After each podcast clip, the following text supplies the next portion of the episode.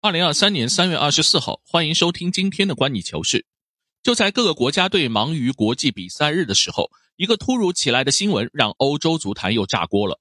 拜仁慕尼黑俱乐部突然选择让三十六岁的主教练纳格尔斯曼下课，并准备用前切尔西主教练已经在家歇了好几个月的图赫尔接手。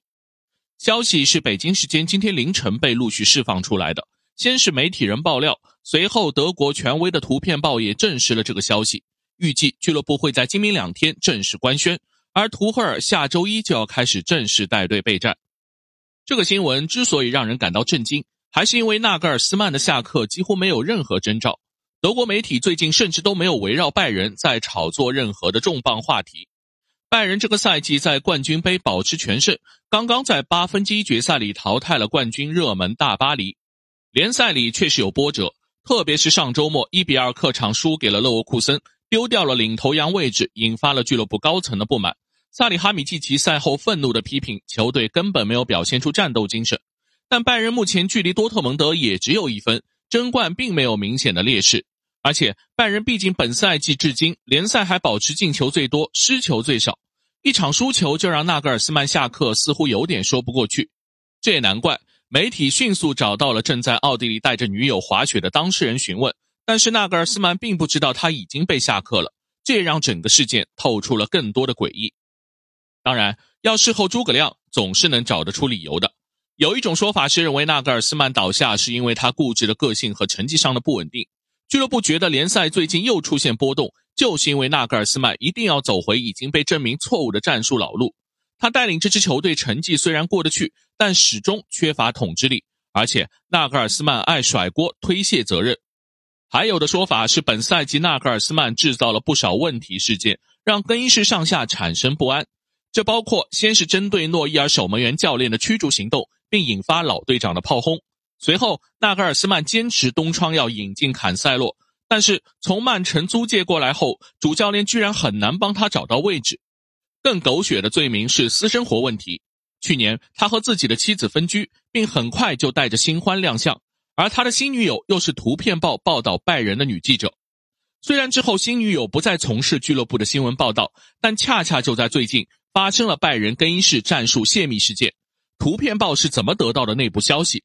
公众当然首先就要怀疑主教练的枕边人。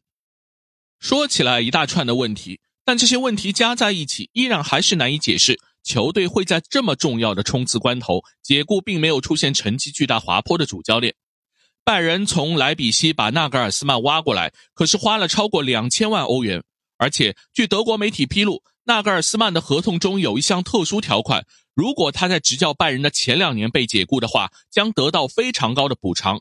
而这个解约补偿将从二零二三年七月份开始显著降低。这也是很多媒体之前始终觉得分手不会发生在这个赛季的主要原因。外界看到的是，这两个赛季拜仁对主教练的支持力度非常大。特别是体育主管萨里哈米季奇几乎和纳格尔斯曼捆绑在了一起，并且在多次球队矛盾中为他保驾护航，一夜之间就抛弃了旧爱，情理上似乎也说不过去。我们再从替代者角度来分析，有消息说，俱乐部之所以紧急签下图赫尔，是因为怕被人截胡。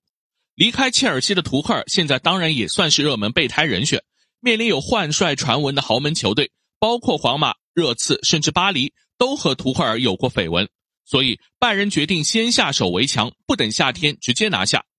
图赫尔是不是拜仁合适的人选？他为切尔西拿下的冠军杯冠军，当然使得他进入了欧洲名帅的殿堂。